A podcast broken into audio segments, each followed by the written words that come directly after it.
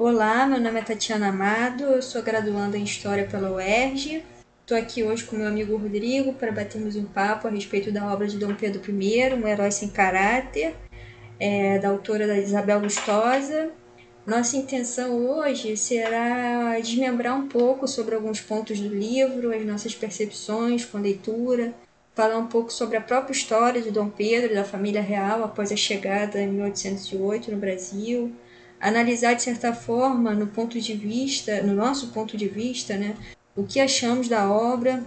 Claro que tudo através do olhar de duas pessoas que ainda estão estudando, né, para nós ainda estamos na graduação para sermos historiadores.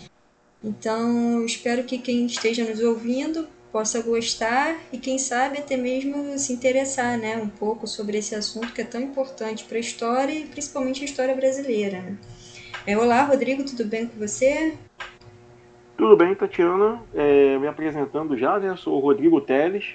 Tem um nome maior, mas a gente usa o primeiro e o último sobrenome, né? É, como a Tatiana já adiantou, colega de curso de graduação da UERJ em História, né? Uhum. É, e aí ela já adiantou também bem, já deu um prefácio do que a gente tem a intenção de fazer. Que não é nada. É, é de certa forma analítico, mas um pouco flexível, né? É, em termos de bate-papo, uma linguagem né, diferenciada e uma linguagem que é o que pede o momento. Né? Inclusive, falando disso, é bom a gente reportar, eu acho interessante, Tatiana, que a gente está em casa, né? Isso. Cada um com seus barulhos de casa, né? Então, é, se vocês ouvirem algumas interferências. Um cachorro latindo, um creme é, é, eu acho que o grande barato, inclusive, é esse, mas é só para não se assustarem, não, né? A gente não está em nenhum estúdio profissional, né?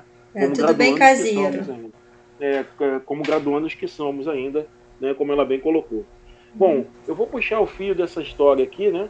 Dessa conversa, desse papo, já dando algum perfil do que é a autora, né?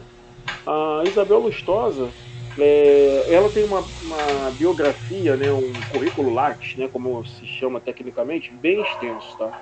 Eu vou alçar alguns pontos que eu acho interessante e que a gente, na verdade, eu acho que é, ajudam a entender as intenções dela com a obra em questão, né? Bom, é, ela é uma cearense, né? que veio estudar no Rio de Janeiro. Né? O Rio de Janeiro que é uma cidade que, por causa da sua capitalidade, né? É, o arcabouço, o acervo histórico, né? É, sempre foi atrativo de, de, estudantes das ciências sociais, né? Que vão é, desviar na história ou estudar a história propriamente dita. É, é, só lembrando, é, capitalidade no sentido é, que ela é, ela é uma cidade que ela não é capital, mas ela exerce né, essa função muitas vezes de capital, só para... É a questão de centro-periferia, né? Que é a questão centrípeta e centrífuga, né? Ela é híbrida.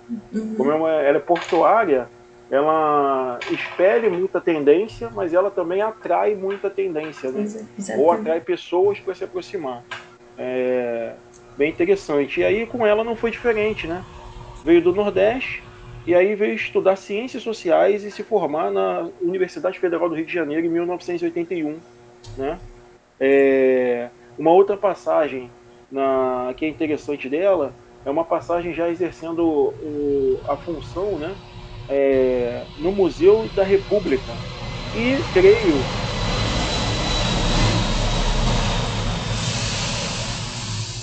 Bom, eu dei uma parada porque, né, passou alguma coisa fazendo barulho, como a gente já avisou, né? Uhum. É, vamos lá. E aí, é, eu acho que concomitantemente, porque como está descrito no currículo Lattes, me parece que ao mesmo tempo, ela esteve também atuando no Instituto do Patrimônio Histórico e Artístico Brasileiro, né? O IFAM, que tem a sua sede no Rio de Janeiro, né? Então atrai também esse capital intelectual profissional, né? Bom, é, vale ressaltar que nesse período ela foi convidada né, a falar do Museu da República ou se aproximar de República, mas falar mais de maneira arquitetônica, né? Creio que por causa dessa, dessa é, do ofício que ela tinha no IFAM, né? Que o IFAM trata muito dessa, dessa parte, né? É, de patrimônio histórico. Porém, ali ela já mostrou uma certa personalidade e também é, um interesse maior em falar das pessoas que poderiam ter e não da estrutura, né, e não da construção em si, né? Ela sempre teve uma tendência em falar dos presidentes, né? E no Rio de Janeiro viveram muitos, né? Porque o Rio de Janeiro é capital federal de 1763 até 1960.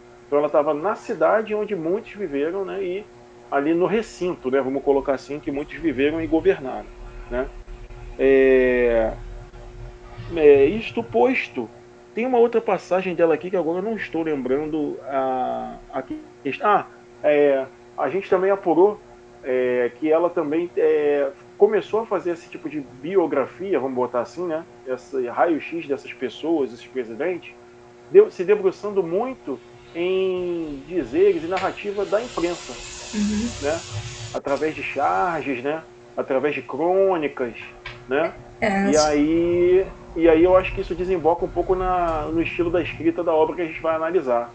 Quer falar é. alguma coisa, Tatiana? Não, é só para apontar também que ela é doutora em ciência política, né? É doutora em ciência política pela UPERJ e ocupa atualmente o topo da carreira de investigação da Fundação Casa da Rui Barbosa, que também é no ah, Rio de Janeiro. E ela é autora de 14 livros e mais de uma centena de artigos sobre a história do Brasil, com destaque justamente pela história da imprensa, né? Que foi onde ela se debruçou é, até para fazer essas pesquisas sobre os presidentes, ela utilizava muito fontes jornalísticas, muitas charges, muita né, essa parte cômica, né? Ela, se, ela até diz que se divertia muito escrevendo. E... É, e é, é, não, pode continuar, pode continuar, desculpa. E, e, o livro em si, né? Dentre esses 14 livros, o, um deles é justamente o que a gente está pretendendo falar hoje. E eu acho que essa influência, né? Essa, é, essa influência que ela teve, né, essa experiência né, que ela teve antes, é, influenciou muito na forma dela escrever. Justamente porque você vê ali um personagem muito caricato. Ela descreve é, o Dom Pedro é, de uma tem, forma bem caricata, bem. É, tem falas sobre ela, né? Relatos, assim, outras pessoas falando sobre ela, outros historiadores ou cientistas políticos eles falam que ela tem uma habilidade de carica caricaturar o Brasil, né? Sim. E tem... isso tem muito tem uma relação direta com o que a gente falou, né? Dela debruçar na imprensa. Eu acho que o formato, a, a, a via, né? O viés que ela vai escolher, em especial nessa obra que a gente está aqui começando a, a conversar, né? Uhum. É, deixa bem evidente isso, que é uma obra que assim eu entendi e numa pré-conversa com a Tatiana ela chegou a essa visão também que é uma obra que acaba é, dando centralidade à informação. Sim. É, não tanto a análise da informação, mas a, a informação. É, então ela é muito informativa. É, o, é... é a questão jornalística, assim, basicamente, eu penso assim, né? É, o livro do Dom Pedro I, é, assim, ao meu ponto de vista, é uma obra que é destinada a um público de leitores interessados e informados, mas não especialistas. É, esses, e, e se você pegar, é esse mesmo espírito da coleção a qual ele faz parte, né? Uma coleção de perfis brasileiros da editora Companhia das Letras. É, e é uma coleção que fala de personalidades, não só da família real, mas vai de Getúlio Vargas, Joaquim Nabuco, o padre Antônio Vieira. E assim, a principal característica do livro em si, como obra inteira, não apenas o conteúdo, é de que é um trabalho que abre portas para uma nova maneira de você ver, é, pelo menos do ponto de vista da historiografia deste lado do Atlântico, né, a figura de um rei soldado e, entre aspas, libertador. Então. É, é aquele olhar pela fechadura, isso, né? Que a gente gosta é. de dizer, né? É a partir. Como... É, é, a partir do, do ponto de vista, né? E eu vejo o livro da Isabel justamente como isso. Ela, ela é um abre-alas, né? Uma porta de entrada para o, para o interesse a respeito do assunto. E eu digo isso assim com toda certeza, porque eu sou totalmente a favor desse tipo de leitura, tá? Até porque eu acho que todo livro é válido. Tudo que você lê, tudo que você consegue extrair algo da, você consegue extrair algo dali, não importa qual qual livro seja, ou por mais banal que ele seja também, né? Ele te faz, é, se o livro é, por por pior que seja a escrita, ele vai te fazer pensar, você vai concordar, você vai discordar com o autor, e é justamente nisso que você vai exercitando a sua cabeça é, a questionar. Então eu vejo um, é. É, eu vejo... é, dando, é dando uma ênfase, é dando uma ênfase também, que é tomar cuidado, né? Que, não, é, que a gente não está querendo dizer que esse livro é isso não, tudo. Não, não, eu falei, ataques, é, eu tô falando é. de, aqui do ponto de, da leitura, de, de ler, ler de uma forma é, geral. Ler, no aspecto geral, exatamente. É. É, o, e... o, livro dela em si, eu vejo, eu vejo é, é um livro que te faz questionar, né? E ao mesmo tempo é, te faz querer buscar novas fontes sobre tal assunto, e nisso você vai linkando uma coisa a outra, e quando você vai. Quando você vê, você já está numa uma bagagem de conhecimento muito maior do que você tinha quando você começou a leitura do livro dela. É, na verdade, ele cumpre a função que eu acho que é do livro, né? Exatamente. É, me, metendo, me metendo numa outra área, né? Questionar o cenário e questionar-se também, né? Olha, é. como é que eu estou julgando e tal. Eu acho que eu fui pego de surpresa é, nesse sentido, né? Porque você começa a ler e começa a ver que tem algumas intimidades, informações assim que a, é, o academicismo é, em alguns momentos considera menor. Essa que é a grande verdade, sim, né? Sim. Até a alcunha de historicizante, como algo só por curiosidade. Vocês... É, como e, é, e... como algo só de curiosidade e tudo mais, mas ele também eu acho que é um bom suporte para que seja é, semeador para que você é, comece a olhar ao fundo, por detrás daquilo que está sendo mostrado. Né? Uhum. É, eu sou, eu, eu sou, eu sou justamente, eu sou super a favor. Eu, aliás, eu, Tatiana, funciono melhor assim. A, historici, a historicidade me faz levar posteriormente à análise, entendeu? É por... E eu é. digo isso porque eu sou uma pessoa que me dediquei para entrar na faculdade pública de História por ter sido influenciar, influenciada por pasme uma novela. Eu comecei a questionar é. aquilo que eu via, comecei a querer saber o que era de fato verdade e o que não era, e quando eu vi, eu estava me preparando para a segunda fase da UERJ. Então, assim, eu, hoje eu consigo é. fazer uma análise além da historicidade e tudo aquilo que eu li antes, eu que eu vi, daquilo, tudo aquilo que eu li, que eu vi e me embebedei, entendeu? Então é a porta de entrada. Pelo menos para mim funciona assim. Eu sei que para tem, tem outras pessoas que já é diferente, entendeu? Tem outras pessoas que já se interessam mais pela análise e aí depois procuram saber os fatos. Os... É, e aí o que acontece? Trazendo isso para o livro em questão, né? É, a gente pode analisar, por exemplo, um perfil, uma personalidade do, uhum. do Dom Pedro. E isso é interessante porque já no título né, fala do herói sem caráter, né? Isso, é, é, é justamente é o, é o, que eu né? falei, né? O questionar. É tão é. paradoxal que só, só no subtítulo já te faz questionar como é que ele pode ser herói e ser caráter ao mesmo tempo. É, exatamente. E aí o que acontece? A gente começa a tentar entender por que essa construção, né? E aí começa a ver certas ambiguidades, né? Uhum. É, tem passagens que você vê ele sendo controlador na questão privada é, e para âmbito público, né? Uhum. Ele se mostrar é, acessível, é, até empático, né? Uhum. E carismático. Eu acho que é, ela alça o Dom Pedro I como alguém carismático. É, é, ele da família real que chega em 1808, ela vai também traçar um, um certo perfil da, da Carlota Joaquina. Mas Não, a Carlota Joaquina extremamente é, caricata também, né? A forma como é, é caricata e, e ela é impopular, né? É. é. é, é na verdade, seria um, o, o, o verso do que é, né? Vídeo verso do Dom Pedro. Né? Uhum. É, se a gente tem na Carlota Joaquina alguém que é de tomada de decisão, mas impopular, eu acho que ela consegue traçar ali um Dom Pedro popular. Sim. Que está no meio das pessoas. Isso no âmbito público, mas ela fala de. Tem passagens ali que na parte privada ele continua sendo aquele conservador retrógrado, machista, né? Enfim. Isso. Ela, é... ela não hesita em integrar né, o retrato, é, elementos mais controversos que foram documentados ainda por cima, né? Exatamente ela, exatamente. ela, ela pega da documentação e é resultado dessa biografia de um homem completamente contraditório, com, com contrastes é, é, profundos à época que ele viveu também, né? É, e, e, esse suco aí, essa cana, né?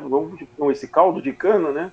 Espremendo, é, dá no que a gente tem a figura dele hoje, né? Uhum. E quando a gente de história fala hoje, é hoje desde a entrada do século XX, tá, gente? Porque pra gente de história, é, 1900 e alguma coisa é ontem, né? Sim. É, a gente está para lá dos anos 2000, então assim, é, um exemplo que eu gosto de alçar e eu gosto sempre de linkar, né? Coisas artes populares e principalmente afrodiaspora.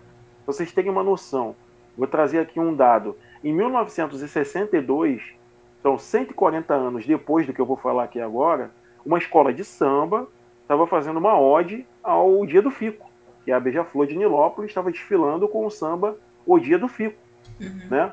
É uma exaltação a isso e há também um certo consenso, eu penso assim, de quem faz essas biografias, de que é algo fundamental para a própria independência, né?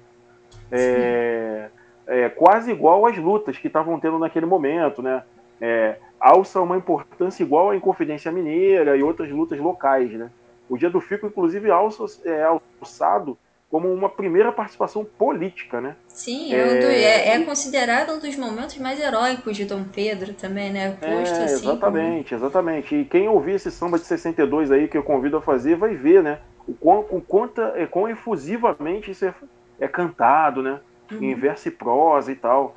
Então isso constrói a imagem da, da, do personagem é, na longa duração, ao longo do tempo, né? É, uma outra informação interessante que a gente, é, fazendo uma análise um pouquinho mais profunda, mais qualificada, consegue questionar tudo até que veio depois, é a própria Constituição de 1824, né? que em escola e, enfim, a gente chega à faculdade vendo ah, como era uma Constituição, é, como é que se diz, controladora, conservadora. Porém, Porém fazendo o um é. exercício, é, fazendo o um exercício, que é o que pede a história, né? Nós nos transplantarmos no tempo, né? Não usar o presentismo para olhar isso, ver que na época é um documento que foi considerado um dos mais liberais em termos mundiais. Sim. Né? Então, como ele era um ferrenho controlador, né? É, e aí depois a gente olhando internamente, olhando para nós mesmos, é, vai escalonando as constituições que vieram depois e se pergunta qual é que não teve controle, uhum. né? Quando que o Estado brasileiro não se preocupou em controlar, né? Até falando da de 88, que é a mais cidadã, né? Que realmente, sem dúvida, é a mais cidadã. Mas se a gente olha hoje, vê aspectos de controle, né? Então, assim, é, é, acho que é muito taxativo a gente falar ah, 1824 é uma Constituição é, conservadora, tão somente e também por tudo, né? É algo que também tem ambiguidade, pela presença do poder moderador, né? Sim. Tem os três poderes, mas tinha que tudo passar por ele. Mas será que isso era o mais conservador que a gente já teve na história? É bem bacana fazer é, esse, é, é aquilo que É aquilo que ela deixa bem claro no, no livro, né? É, ele era um homem à frente do seu tempo. Isso eu também eu devo concordar com ela. Ela, ela cita várias qualidades de, dele, mas também ele tinha defeitos tão grotescos, do grotescos, que quase se sobressaem né, sobre as grandes qualidades. E ela também procura né, citar tanto as qualidades quanto os defeitos. Né? Ele era um, um péssimo e cruel marido, para a primeira esposa principalmente é, era arrogante, era despótico, após, é, principalmente após a dissolução da Constituinte né, e ao longo do seu reinado. Era imoral, corrompido, ostentava amante, que de certa forma também era corrupta. É, e isso causava uma humilhação muito grande à esposa, né? É, é. É, e, e aí entra nessa fase, né? É, é, da, do patriarcado e tudo mais que, que ela alça. E Era... aí é, é algo que fere uma determinada moral, né? Mas será que a gente tem que olhar assim na época? Ou, entendeu? Ou será que a gente está sendo presentista, fica taxando ele como um, um bastão da, da, é. Do, do machismo. É, é, pela forma como ela coloca, ela, ela é. Pelo menos eu, eu, do meu ponto de vista, eu entendi assim. Dava a entender que ele era além do comum para a época, entendeu? Ele era tudo isso além do comum pra, da época. É. Que, que a forma como ele era mesquinho, avarento, né? Ele desonesto, injusto, desconfiado, traiçoeiro, são palavras que ela que eu tô pegando aqui que ela mesma utiliza no, no livro, né? E, exato, exato. Então, assim, é, ele era uma criatura assim que até para época por isso que, que é tão ele é tão controverso, porque ao mesmo tempo ele tem qualidades assim que eram admiráveis e em outras ele, poxa, é, se sobressaíam os defeitos se sobre e aí e aí causa essa, essa ambiguidade que dá até subtítulo ao livro dela, né? É, não, e outro apontamento que eu queria fazer, e aí não é do personagem, olha quanta coisa se movimenta, né? Uhum. É sobre, inclusive, postura de autora, né? É, porque há um dado momento que ela faz uma associação ou é, emprega uma fundamentalidade, né, se é que existe esse tipo de construção de palavras, se não existe, desculpa, mas Mário de Andrade fala que a palavra é do povo, então, né, uhum. é, se vocês entenderam o que eu quero dizer, ela fala da questão da centralidade, né, é, dessa é, de Dom Pedro na questão do território continuar é, permanecer, né, ou dali por diante se configurar é, é um, um, território único, com tanta diferença étnica, Sim. social, cultural, né? Porém, ela também faz uma futurologia que não combina muito com a história, né? Mas a gente tem que lembrar que ela não é historiadora, lá no, no gen, né? No embrião. Ela é uma cientista social, que eu acho que talvez seja mais permissivo esse tipo de exercício, né? Uhum. Mas ela é, faz uma comparação, um paralelo com estados da, da América Espanhola que não tiveram esse tipo de preocupação ou vocação, não sei como colocar, e não teriam dado certo, né? E aí eu sinto que ali ela faz um, um, uma certa futurologia, né? Ah, e que, que não, daria, não teria dado certo no Brasil. Que é uhum. algo que eu não me, me, me me atrevo a fazer, porque isso também não é o papel do historiador, né? Então é, fica aqui uma crítica, uma crítica é um apontamento. É, né? é, talvez ela, ela use isso justamente por não ser historiadora, né? Ela, ela, é, ela, é. ela tem essa análise dela, é, é, ela tem essa análise do ponto de vista da formação dela, não sei, pode ser. Não, e que é bem, e que é bem comum, porque por é. exemplo a gente conversando antes viu que ela combina muito com a escrita, por exemplo, elevada que é do Laurentino Laurentino, é. Eu, eu, é eu tenho uma, certas ressalvas porque eu acho que ela, ela, já, ela já escreve já para alguém que tenha um pouco mais de entendimento sobre o assunto. É, eu lembro, acho que eu até já comentei com você sobre isso, que eu, eu fui pesquisar o livro né, para comprar na, na Amazon e quando eu, eu desci lá na parte de ponta, na, no rodapé do site, tem sempre as recomendações de pessoas que compraram, né? O que, que elas acharam.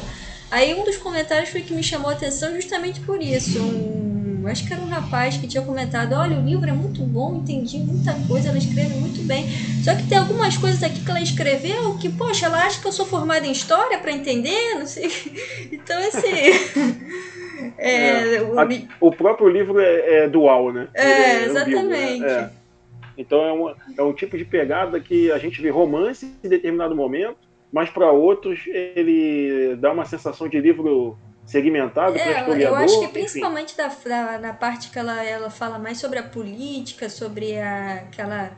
A, as guerras ali, eu acho que ali, para quem não tem um pouco de noção, fica assim realmente um pouco confuso sobre os dados que ela está dando. Mas por, é. isso, por isso que eu digo, é um livro, não é um livro de, é, é, de para especialistas, né? Mas também é um livro que você tem que ter assim um pouquinho de, de noção cronológica do que está acontecendo. É, ela não é um Excel for Dummies, né? É, ela não, é, ela não tá, ela não tá te explicando é. ali, tintim por tintim, olha, aí é como se tivesse... É um livro de escola, né? É, é um exatamente, é um livro, é um livro que... é um pouquinho a mais, é. É mas que, que se pe pegasse e fizesse um folhetim para botar é, no horário nobre. Aí, aí que entra que eu falei, que se você não. Se eu, pelo menos, lendo esse livro, não estivesse entendendo, aí que, que você faz. Questionamento vai te fazer procurar saber o que, que ela está falando. É por isso que eu chamo esse livro de um livro de, de abrir portas, entendeu? É, acaba sendo democrático, né? Exatamente. Acho que esse é o termo. É. E, como eu estava falando antes, se pegar esse livro dele e adaptar para qualquer novela aí, em qualquer faixa de horário, dá Olha, mas também. eu acho que já, se bobear já até fizeram, porque a novela em si que eu tava eu vi muito ali. É, então é, pode ser também. É, porque tem isso, né?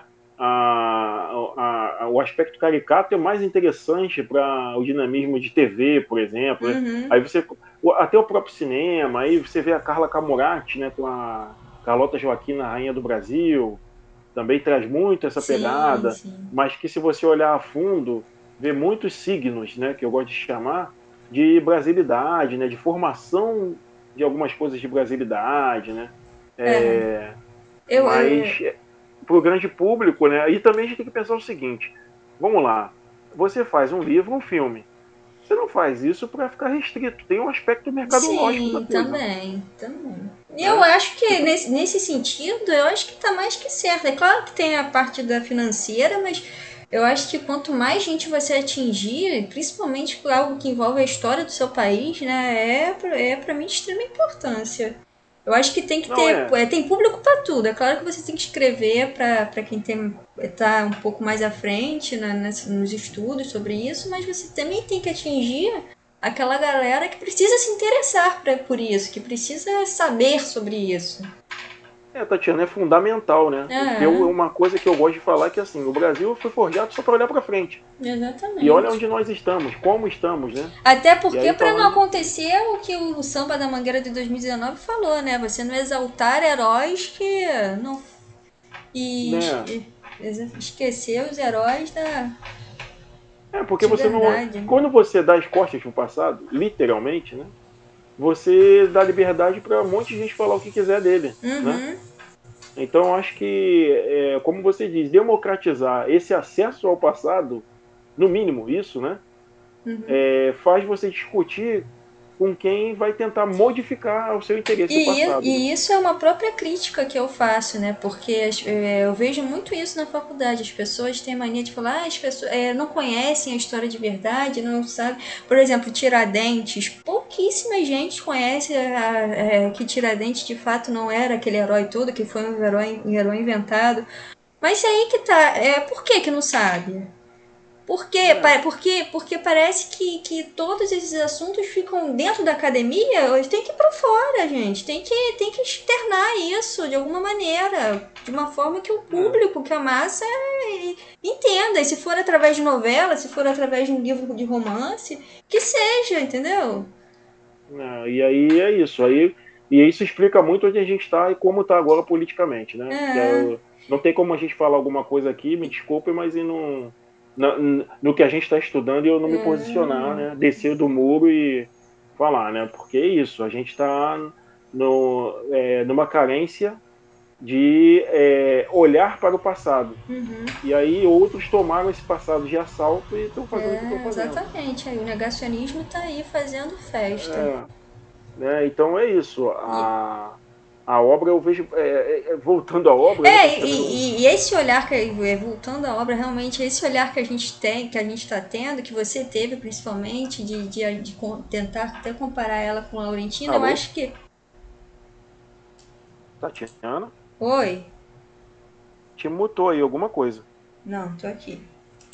Ah tá, continua aí de novo, que deu uma mutada aí. O olhar tá. que eu estava tendo Vai lá. Então, esse olhar que, que você, você principalmente teve é, de comparar ela até com um pouquinho com o Laurentino, eu acho que está na questão da forma, talvez, como a obra dela é, foi. É, foi trabalhada, né? Porque ela, ela, ela é dividida em nove partes e vai acompanhando cronologicamente a vida de Dom Pedro I. E ela começa logo falando sobre a maldição da casa de Bragança, né? Que é aquela que todo é, o primogênito homem morre. E vai até o final da sua vida, dando até um certo destaque para a última batalha dele, naquele momento que o já ex-imperador, né? Que foi uhum. quando ele entra na guerra contra o próprio irmão para devolver a coroa para sua filha, Maria da Glória. E é, e é esse também um dos contrapontos mais importantes né, que, que eu consegui analisar fazendo a minha leitura. porque a forma como ela descreve ele era representado de uma figura paterna, de um, era um sujeito que estava disposto a entrar em uma guerra pela própria filha e dava boas condições para os filhos, independente de serem ou não bastardos. E... Aliás, aliás, só me permitindo para não escapar, porque conversa é assim, né?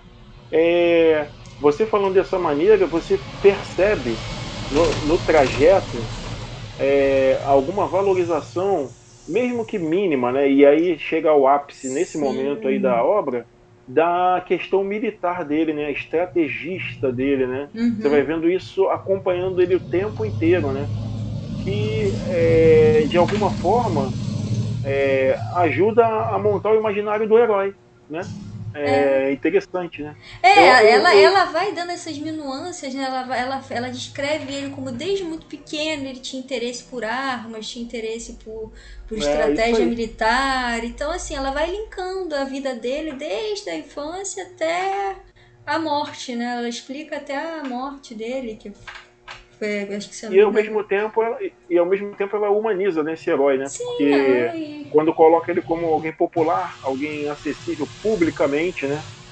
Uhum. É, alguém que é capaz de fazer um documento que, é, de novo, né? É, olhando a época, né? Ele é, é, saudado como um documento que é um que a Constituição de 1824 como algo é, bastante liberal, né? Inclusive é, ganhando a bênção do, dos mentores do Igualité Fraternité e. Qual é outro? Igualité Fraternité e. Ih, que vergonha, meu Deus. É, caraca, esqueci. É Igualité, Fraternité e Liberté. É, é isso. Logo a principal. É, logo o principal, que é o que está em questão. Perdão aí a todos, mas acontece isso também. Tem lapsos, né? É, humanizando a gente, né? Que a gente também não é robô. Mas é isso.